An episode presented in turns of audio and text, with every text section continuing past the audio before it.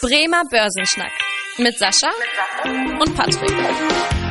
Moin und herzlich willkommen zu einer neuen Podcast-Folge. Moin Sascha. Moin Patrick, hallo. Ja, und zwar war es ja so, dass in den letzten Jahren und vor allem im letzten Jahr natürlich so politische Themen und die Corona-Krise so die entscheidenden Themen an den Märkten waren. Gerade im letzten Jahr natürlich Corona das allentscheidende Thema und das wird auch in 2021 erstmal so bleiben. Im letzten Jahr hatten wir natürlich auch nochmal das Thema Brexit, die US-Präsidentschaftswahl, wo Joe Biden jetzt auch als Präsident vereidigt wird. Auch in 2021 werden diese Themen natürlich bestehen bleiben.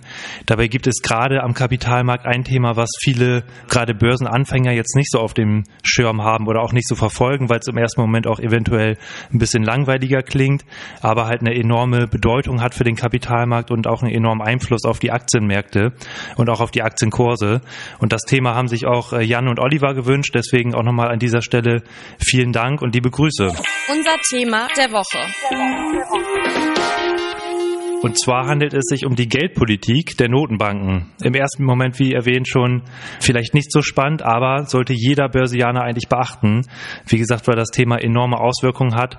In den letzten Folgen haben wir uns ja vor allem um Unternehmensthemen äh, gekümmert, haben uns mal Kennzahlen angeschaut, die natürlich auch dafür sorgen, dass die Gewinnentwicklung der Unternehmen in irgendeiner Weise beeinflusst wird, was wiederum Einfluss auf die Aktienkurse hat.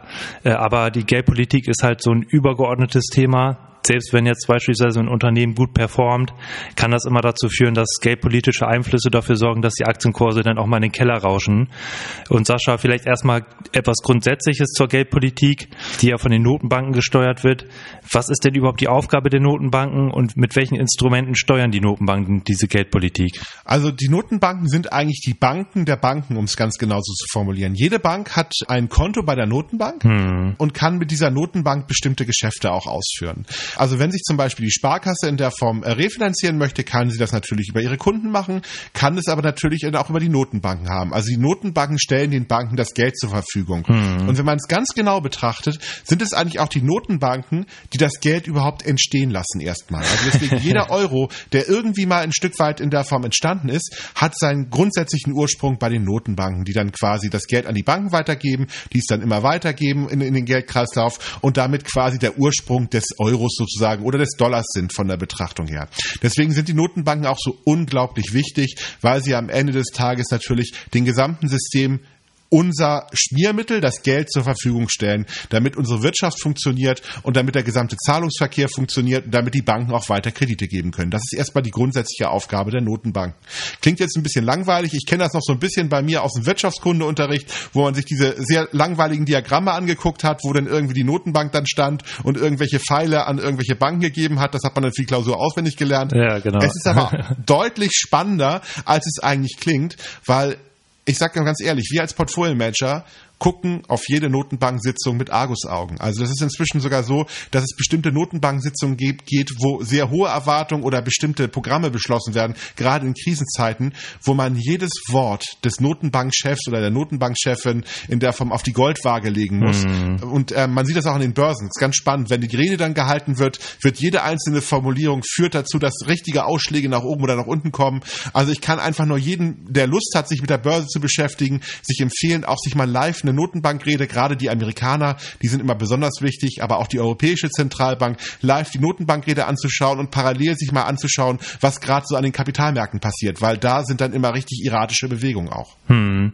Ja, das äh, finde ich auch immer total spannend, auch weil man endlich immer denkt, dass gerade andere Themen die Märkte am meisten bewegen, sei es jetzt irgendwie die Veröffentlichung einer Wirtschaftszahl, wie zum Beispiel Bruttoinlandsprodukt, aber gerade da reagieren die Märkte ja zum Teil gar nicht darauf und wie du schon erwähnt hast, bei diesen Notenbanksitzungen sind es immer ziemlich heftig heftige Ausschläge, weil halt eben diese Maßnahmen, die die Notenbank verkündet, einen enormen Einfluss hat. Und da vielleicht nochmal kurz, du hast schon das Thema Schaubilder angesprochen, was man in, in der Uni oder in der Schule lernt. Ähm, da wollen wir jetzt nicht so drauf eingehen. Es sind halt verschiedene Aufgaben, die die Notenbank hat, aber wir kümmern uns halt heute vor allem um dieses Thema, ähm, die Festlegung der Geldpolitik, weil das Ziel der Notenbank ist ja eigentlich erstmal nur die Preisniveaustabilität zu gewährleisten. Gerade, ja. ich sag mal so, die, die ältere Generation von uns äh, hat das vielleicht schon erlebt, irgendwie mit einer Hyperinflation und so weiter. Ja. Oder irgendwie mal Geschichten gehört oder in der Schulunterricht, wo dann die äh, Banknoten verbrannt wurden, weil die keinen Wert mehr hatten. Das ist halt diese extreme Inflation. Ja. Genauso will man halt aber auch eine Deflation verhindern. Ja. Gerade weil diese Deflation natürlich enorme negative Einflüsse auf die Wirtschaft hat und zu einer negativen Spirale quasi führen kann. Aber immer mehr geht die Notenbank auch einher und hat nicht nur dieses Thema Preisniveaustabilität als Ziel, sondern halt auch das Ziel, die Wirtschaftspolitik der Regierung zu unterstützen. Äh, das sieht ja jetzt auch aktuell jeder, der auf sein Konto guckt, auf sein Sparbuch guckt. Da gibt es halt gar keine Zinsen mehr, was halt auch der Grund ist, dass die Notenbanken halt versuchen, mit dieser Niedrigzinspolitik die Wirtschaft zu unterstützen. Sascha, vielleicht nochmal für unsere Zuhörer, wie funktioniert das denn genau, dass die niedrigen Zinsen jetzt dazu führen, dass die Wirtschaft angekurbelt wird? Einfach nochmal dieser Zusammenhang. Ich gehe gleich auf die Frage, aber ich würde sogar deine Aussage von eben noch ein bisschen krasser formulieren. Also eigentlich haben die Notenbanken die Wirtschaft die letzten Jahre gerettet. Also am Ende des Tages hatten wir so viele Krisen, die man hätte politisch lösen können, hm. aber nicht politisch lösen konnte. Wir alle kennen das ja noch so, dieser ganze Stress in der Europäischen Union. Also am Ende des Tages haben die Notenbanken quasi als einziger agierender Faktor so ein bisschen, ähm, ich sag mal, die Euro-Schuldenkrise in der Form beherrschen können. Also ohne die Notenbank, ohne die EZB, wir können dann Draghi sicherlich vorwerfen, dass er tatsächlich natürlich insbesondere die Italiener sehr stark gefördert hat, aber am Ende des Tages hat er das Eurosystem geschützt. Aber vielleicht jetzt nochmal auf die Geldpolitik ähm, einzugehen, auf die Frage, die du eben gestellt hattest, so ein bisschen. Hm. Grundsätzlich ist es ein Stück weit so, dass die Notenbanken die Zinsen festlegen. Und zwar, es gibt einen Einlagenzinssatz, das ist genau das gleiche wie so ein Termingeldzinssatz. Wie ihr das ja vielleicht auch kennt, wenn ihr ein Sparbuch habt oder ein Termingeldkonto bei der Sparkasse oder bei einer anderen Bank, dann kriegt ihr einen Zinssatz. So, und der wird ja von der Bank in der Form vorgegeben. So, gegebenenfalls kann man vielleicht noch mal ein bisschen gucken, was es da gibt, aber grundsätzlich ist der eigentlich immer sehr ähnlich. Und genau das gleiche macht die Notenbank auch. Also die Notenbank ähm, setzt erstmal ganz klipp und klar fest, zu welchem Zinssatz kann eine Bank sich Geld leihen, beziehungsweise zu welchem Zinssatz kann die Bank Geld anlegen bei der Notenbank. So, und deswegen hat man natürlich als Bank auch immer so ein bisschen diese Konkurrenzsituation, Kunde und Notenbank. Weil ich meine, wenn der ein oder andere sich jetzt fragt, warum kann man dann nicht irgendwie mal höhere Zinsen zahlen? Das muss doch irgendwie möglich sein. Die Bank arbeitet doch mit meinem Geld. Das ist ja immer so ein Argument, das kennt man ja immer ganz gerne so ein Stück weit. Da muss man fairerweise sagen, das geht gar nicht so einfach. Also so richtig mit dem Geld arbeiten ist viel, viel schwieriger geworden in den letzten Jahren. Also man darf jetzt nicht mit den Geldern, die auf den Sparbüchern liegen, als Bank ganz massiv jetzt zocken, um es mal so zu sagen, und die Aktien kaufen und viel Geld damit verdienen. Das darf man gar nicht. Man äh, muss da in der, in der adäquaten Risikoklasse unterwegs bleiben. Ja, und am Ende des Tages muss man sich natürlich immer fragen, wenn eine Notenbank dann irgendwie minus 0,25, minus 0,40 äh, in der Dimension, mal gut in Amerika ein bisschen höher in der Form an Zinssätzen sagt, dann ist das quasi der Zinssatz, der eigentlich auch die Referenz für alle anderen ist, auf den die nächste Kette basiert. Also das heißt, die Kredite basieren ein Stück weiter drauf, das, was die Banken eben an Unternehmen für Kreditzinsen weitergeben kann, wenn man sich das Geld sehr günstig einkaufen kann von der Notenbank, kann die Bank natürlich auch niedrige Kredite geben. Dann kann man natürlich viel, viel günstiger investieren in der Form als Unternehmer, weil man weniger bezahlen muss für die Kredite. Und das hat natürlich auch diese Auswirkungen dabei. Mhm. So, und der zweite Punkt auch nochmal, was, was man vielleicht auch nochmal schauen kann. Man vergleicht eigentlich immer das, ähm, was ich an sicheren Zinsen bekommen kann. Also die Notenbank setzt den sogenannten sicheren Zinssatz. So, und das ist eigentlich die Grundlage dafür, wie ich ein Projekt bewerte. Hm. Deswegen haben Zinssenkungen oder Zinserhöhungen auch immer so ganz große Auswirkungen auf nahezu alle Märkte. Also ob das jetzt der Aktienmarkt oder der Immobilienmarkt ist. Weil wenn die Zinsen massiv sinken, als Beispiel, dann sinken alle Zinsen. Auch die erwarteten Zinsen, die ich aus meinen Aktien bekommen muss. Auch die erwarteten Zinsen, die aus meinen Immobilien kommen müssen. Damit dieser Vergleichswert sinkt, müssen die Preise steigen. Das bedeutet also, immer dann, wenn die Notenbank die Zinsen senkt, immer dann, wenn die Zinsen nach unten gehen, steigt alles. Das ist so ein bisschen wie die Badewanne. Mm. Da kippt man mehr Wasser rein und alles geht nach oben. Das ist so der Effekt, den die Notenbanken hat. Und genauso umgekehrt, wenn die Notenbanken ihre Zinsen erhöhen, was wir die nächsten Jahre nicht erleben werden, aber ähm, gehen wir davon aus, irgendwann kommt mal wieder eine Zinserhöhung, dann wird, werden auch alle Preise sinken. Also deswegen ist das auch immer Gift für die Aktienmärkte und auch für die Immobilienmärkte, wenn de facto die Zinsen steigen. Also deswegen kann man sich auch als, ähm, als Anleger eigentlich, wenn man sich damit auseinandersetzt, auseinandersetzt, eigentlich immer genau angucken, steigen die Zinsen, sinken die Zinsen und sollte sein Depot dementsprechend auch ausrichten. Wir sagen halt auch immer ein Stück weit, eine unerwartete Erhöhung der Zinsen wäre wahrscheinlich das Schlimmste, was den Aktienmärkten momentan passieren kann. Ich glaube nicht, dass es passiert. Ich glaube, die Zinsen werden weiter niedrig bleiben. Aber falls jetzt morgen irgendwie gesagt werden würde, die Zinsen steigen um ein halbes Prozent, hätten wir einen Crash am Aktienmarkt das ist ja immer so die eigentliche Angst, wenn man Aktionär ist, dass das Unternehmen jetzt äh, nicht mehr so eine hohe Gewinnerwartung oder die Gewinnerwartung der Aktionäre nicht erfüllt. Dann kann es natürlich auch dazu führen, dass die Aktie mal in den Keller rauscht. Aber im Endeffekt ist ja gerade so aktuell so ein bisschen die Sorglosigkeit der Aktionäre, dass gesagt wird, egal wie schlimm diese wirtschaftliche Lage der Corona-Krise jetzt wird, die Notenbanken, die Regierung werden schon mit ihren Geld- und fiskalpolitischen Maßnahmen richten. Deswegen ist halt auch genauso wichtig, wie du auch schon eingangs gesagt hast, diese Ankündigung der Schritte der Notenbanken. Also wann wird die Notenbank irgendwann mal wieder die Zinsen erhöhen? Und zum Beispiel hat ja auch die US-amerikanische Notenbank, die Fed, quasi auch versprochen, dass wir bis Ende 2022 erstmal auf jeden Fall keine ähm, Zinserhöhung sehen, wenn nicht sogar noch weitere Schritte, die eher Richtung Zinssenkung gehen. Und da vielleicht auch nochmal kurz zusammengefasst für die Zuhörer.